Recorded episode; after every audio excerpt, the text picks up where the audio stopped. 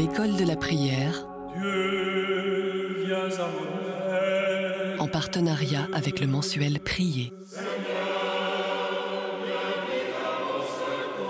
Xavier Accard. Bonjour et bienvenue à l'école de la prière, une émission qui vise à vous introduire à l'art de la prière. Aujourd'hui, j'ai le plaisir de recevoir le père Benoît Guédas, qui est recteur du sanctuaire de Parelmonial, euh, qui a publié un ouvrage euh, aux éditions d'Emmanuel, Le réveil de la miséricorde, sur le message de Parelmonial, de- des apparitions du Christ à Marguerite Marie euh, à la coque. Et c'est aujourd'hui de cette sainte, ou plutôt d'un aspect de, sa vie spirituelle que nous allons parler aujourd'hui. Car en 2020, nous fêtons à la fois le centenaire de sa canonisation, mais aussi le centenaire, comme les Parisiens le savent bien, de la consécration de la basilique de Montmartre. Bonjour Père Benoît. Bonjour. Alors aujourd'hui, euh, nous allons nous arrêter plus spécifiquement sur euh, la vie de prière, d'oraison de Marguerite Marie à la coque euh, dans son enfance. Euh, car le Christ lui a parlé assez tôt et elle a consigné dans sa visitation à Parelmonial pour ses supérieurs ce que le Christ lui avait enseigné sur la prière et qui peut nous, nous inspirer. Est-ce que vous pouvez nous rappeler euh, rapidement qui est Marguerite Marie à la coque Marguerite Marie est une jeune fille du pays charolais, donc en Bourgogne, qui euh, euh, est, est entrée à la- au monastère de la Visitation. Donc elle est du, du XVIIe siècle. hein, 17e siècle, sous Louis XIV. Elle est née en 1647 et elle rentrera euh, à 24 ans au monastère de la Visitation. Et à partir de, de 27 ans, elle aura quelques apparitions du Christ qui lui demandera notamment l'institution de la fête du Sacré-Cœur. Elle mourra en 1690.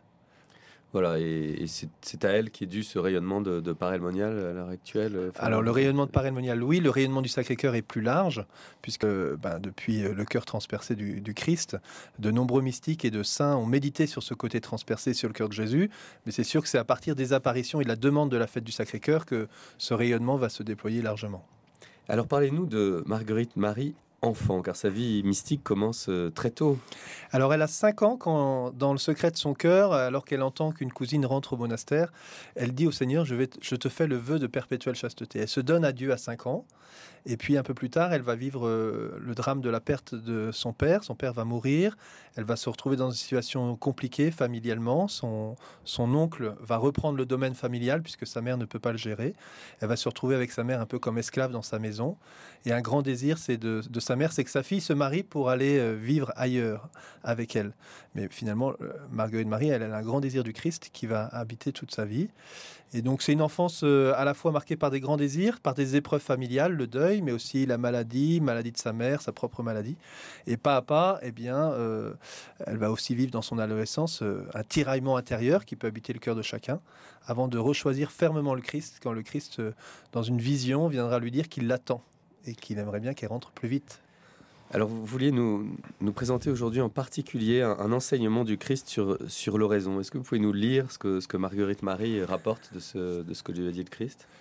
Marguerite Marie écrit dans son autobiographie euh, Parmi tout cela, je me sentais si fortement attiré à l'oraison que cela me faisait beaucoup souffrir de ne savoir ni pouvoir apprendre comment il la fallait faire, n'ayant aucune conversation des personnes spirituelles. Et je n'en savais autre chose que ce mot d'oraison qui ravissait mon cœur. Et m'étant adressé à mon souverain maître, il m'apprit, comme il voulait que je la fisse, ce qui m'a servi toute ma vie. Alors, quels sont ces, quel est cet enseignement? Alors Marguerite Marie dit par la suite, il me faisait prosterner humblement devant lui pour lui demander pardon de tout en quoi je l'avais offensé, et puis, après l'avoir adoré, je lui offrais mon oraison sans savoir comme il m'y fallait prendre. Ensuite, il se présentait lui-même à moi dans le mystère où il voulait que je le considérasse, et il appliquait si fort mon esprit en tenant mon âme et toutes mes puissances englouties dans lui-même que je ne sentais point de distraction. Mais mon cœur se sentait consommé du désir de l'aimer. Reprenons point par point euh, cet enseignement. Alors on retrouve dans, ces mots vraiment, une, je trouve l'occasion pour nous de replonger effectivement dans cette vie de prière toute simple, de l'oraison, de ce mot oraison. hein. Donc Marguerite Marie ne sait pas comment prier. Elle n'a pas de guide non plus, elle le dit dans son introduction. Elle n'a personne pour converser de ces choses spirituelles et donc elle est un peu livrée à elle-même. Et on peut dire peut-être que nous on a la chance d'avoir euh, euh, des revues priées ou d'autres euh, d'autres revues pour nous aider à prier. Et elle, elle n'a rien. Et d'une certaine manière, c'est peut-être parce qu'elle n'a rien que le Seigneur vient l'aider aussi directement dans son cœur. Donc euh, nous, on pourra l'adapter. Peut-être que le Seigneur vient pas nous voir si souvent parce qu'il nous a donné la grâce d'avoir de bons moyens. Alors elle nous fait une petite un petit cheminement en cinq étapes. Première étape, euh, c'est peut-être cette mise en présence hein, que l'on connaît bien. Il me faisait prosterner humblement devant lui pour lui demander pardon de tout en quoi je l'avais offensé. Se prosterner humblement devant lui. Quelle est la position qui m'aide le plus à me, à me prendre conscience de cette présence de Dieu? Pour Marguerite Marie, elle essaie de trouver un coin dans une grange ou l'autre pour réussir à se mettre en présence de Dieu. Même d'ailleurs, euh, euh, pourquoi pas essayer la, prosternation en elle-même C'est vrai oui, que se mettre à genoux, le, dans, très concrètement. Le catholicisme latin, on, s'agenouille, mais on, connaît assez peu la prosternation, sauf peut-être les prêtres le vendredi saint ou lors de leur euh, ordination, alors que les orthodoxes pratiquent c'est ce qu'ils appellent des métanies, des grandes métanies. Voilà, les petites métanies se mettre à genoux et les grandes métanies se prosterner long, complètement sur le sol. Alors, on, le représente souvent sur, euh, sur, au moment de l'heure sainte et on aura l'occasion euh, d'en reparler notre émission. Mais effectivement, cette, cette mise en présence, quelle est la position physique que nous choisissons et qui nous met bien? Alors, si ma grande, ma grande prostration me conduit à un grand sommeil, peut-être qu'il faudra changer d'attitude très vite. Mais voilà, qu'est-ce qui m'aide quand même à prendre conscience de, que Dieu est là? Quand tu pries, ferme ta porte et prie ton Père qui est là dans le secret première attention. Ensuite, il y a cette attitude de lui demander pardon. Hein. Qu'est-ce qui peut encombrer ma vie de prière? Qu'est-ce qui peut m'empêcher? Comment je, me remets devant la miséricorde? C'est aussi le début de toute euh, célébration eucharistique, hein, de se remettre devant la miséricorde de Dieu. Et puis, cette deuxième étape, plus concrètement, c'est, elle dit, il est invité à adorer. Voilà. Et là, on est euh, au cœur de ce domaine familial. Donc, on n'est pas dans une chapelle. Et euh, on se souvient de Jésus qui demande à la Samaritaine hein, d'adorer en esprit, en vérité. Donc, pas seulement dans, comment est-ce que toute notre vie est prière au fond? Comment est-ce que j'arrive dans cette contemplation, dans l'adoration de Dieu? Qu'est-ce que c'est que l'adoration? Eh ben de reconnaître que Dieu est Dieu. Hein, tu n'auras pas d'autre Dieu que moi et je contemple Dieu qui est mon Créateur et mon Sauveur. Et je m'offre à lui. Je, reconnais sa présence. Euh, euh, voilà, comme euh, il n'y a pas d'autre Dieu qui me sauve que le, nom que Jésus. Donc je me remets, je, je, reconnais, Seigneur, que tu es mon Dieu et qu'il n'y a pas d'autre Dieu que toi. Donc cette euh, reconnaissance, euh, présence gratuite, sans demande, sans, Oui, de contempler le mystère de Dieu. Euh, voilà, je pense qu'effectivement, cette remarque de ne pas de demande, non, Dieu est Dieu et je suis sa créature et, je le reconnais comme mon créateur. Ou de la même manière, je le reconnais comme mon sauveur, soit sur l'un ou l'autre aspect.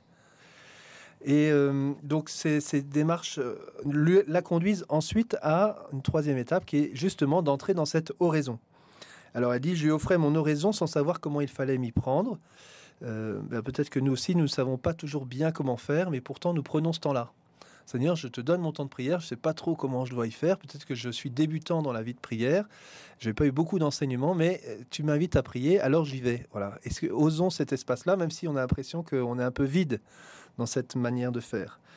Alors ensuite, elle a une grâce spéciale quand même. Hein. C'est que comme euh, à l'époque, elle n'avait sûrement pas de Nouveau Testament ou d'évangile de, poche, eh bien, elle dit Jésus se présentait lui-même à moi dans le mystère où il voulait que je le considérasse. Alors ça, c'est toujours sympa hein, avec Marguerite Marie quand on lit son texte, on peut faire des exercices de conjugaison. Vous pouvez vous pourrez travailler votre subjonctif. Euh, et, donc, c'est cette dimension du mystère. Jésus la place devant un mystère. On, médite les mystères du chapelet, on peut méditer un, court passage de l'évangile. Comment on rentre dans, ce, dans ces mystères euh, cette, contemplation du mystère. Saint Ignace aide beaucoup à, vivre cela. Il nous plonge profondément quand il nous invite à la contemplation. Je contemple par exemple Jésus sur la croix et je me place au milieu de cette scène et je, suis au cœur de, ce moment de la crucifixion. Ça peut être un autre mystère biblique. Voilà, nous, nous avons peut-être la chance d'avoir un petit évangile pour le faire, mais euh, Marguerite Marie qui n'a pas cela, eh ben c'est le Seigneur lui-même qui, essaie de la, la mettre devant un des mystères qu'il a vécu. Donc on a 20 mystères du chapelet, on a plein de petits épisodes dans l'Évangile qui nous permettent tout simplement de nous mettre dans cette présente contemplation de Jésus. Après cette prosternation, cette adoration, euh, la contemplation de, l'humanité de Jésus, enfin de, Jésus dans un des aspects de sa vie, une des dimensions de, son, de sa mission. Exactement, je reviens, je recontemple Jésus dans ce qu'il nous est donné dans l'Évangile et dans ces épisodes qu'on connaît très bien, et, mais en même temps on s'y replonge et on contemple le mystère de Dieu, Dieu qui se manifeste, Jésus qui se manifeste dans ce contact avec la Samaritaine, dans cette discussion avec euh, l'aveugle de Jéricho, dans cette rencontre avec le lépreux, ou dans un de ces dialogues sur la montagne. Et là, je me place et je, me laisse saisir par Jésus qui veut me parler moi aussi au cœur. Je peux me mettre à la place de la Samaritaine, je peux me mettre à la place du lépreux, ou comme un membre de la foule qui est saisi par cet enseignement et qui, qui me laisse toucher aussi par cette parole et ce, que le Christ veut m'enseigner. Alors Marguerite Marie dit que c'est temps où est contemplait les mystères. Elle dit que Jésus l'appliquait si fort et si fort son esprit qu'elle n'avait aucune distraction. Alors ça, on, se réjouit pour elle. On aimerait bien être toujours dans la même grâce, de ne pas avoir de distraction. Mais si le Seigneur nous donne euh, des distractions, ne nous inquiétons pas. Revenons-nous à, ce, mystère. refixons notre regard peut-être sur ce, sur ce passage de l'Évangile que nous méditons. Oui, ça, c'est sont des grâces euh, qui peuvent arriver dans, dans la prière, c'est ça, de, où il y a une sorte d'aimantation de toutes, nos, toutes les puissances de notre âme sur, euh, sur le Christ. Quoi. Ça peut, on, est saisi par lui. On est saisi par lui. Alors euh, certains le vivent de manière constante, peut-être pas tout le monde. Mais ce qui me semble le plus intéressant, c'est un peu la conclusion de Marguerite Marie. Mon cœur se sentait consommé du désir de l'aimer. Vous voyez, souvent on est dans une méditation, on, est en train d'évaluer notre prière. Ah, je ne sais pas si j'ai bien prié, j'ai mal prié, parce qu'on l'évalue à, à la méditation. Qu'est-ce que je vais retenir? Qu'est-ce que je vais comprendre? Qu'est-ce que j'ai appris du Christ? Et au fond, le fruit de la prière, c'est d'abord ce qu'elle nous dit ici, se sentir consommé du désir de l'aimer. Ben, au fond, si je n'ai rien retenu de ma prière, mais si j'ai aimé Jésus, et si je suis saisi par le désir de l'aimer, alors je suis là, je porte le fruit. Le fruit de ma prière, c'est cela, et pas dans un rendement intellectuel qui peut toujours revenir. Et elle nous conduit dans ce chemin-là.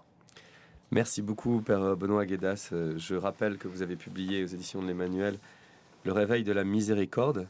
Euh, d'ailleurs, je n'ai oublié de signaler que vous étiez vous-même prêtre de la communauté de l'Emmanuel et que vous êtes donc recteur du sanctuaire de Parelmonial. Merci beaucoup pour cette introduction euh, à la prière, à l'enseignement de Jésus à Marguerite Marie euh, dans, son, dans son enfance. Chers auditeurs, je vous remercie de votre attention. Je vous donne rendez-vous à la semaine prochaine et d'ici là, j'espère vous retrouver dans le mensuel prier qui vous forme et vous informe sur la vie de prière, sur le monde de la prière, qui vous offre un prier au quotidien, un petit livret mensuel pour méditer euh, l'évangile de la liturgie chaque jour.